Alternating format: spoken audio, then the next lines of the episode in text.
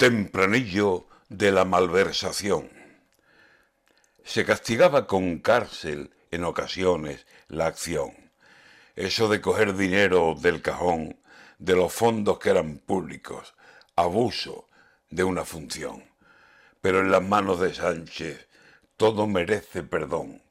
Y achuchado por algunos de sus socios, el señor le está quitando importancia, tanta, a la malversación, más o menos lo mismito que ha hecho con la sedición, que al paso que va restando importancia a la cuestión, de aquí a un tiempo cercano, cometer malversación sea virtud más que delito, incluso la gran razón para alcanzar alto rango de una canonización.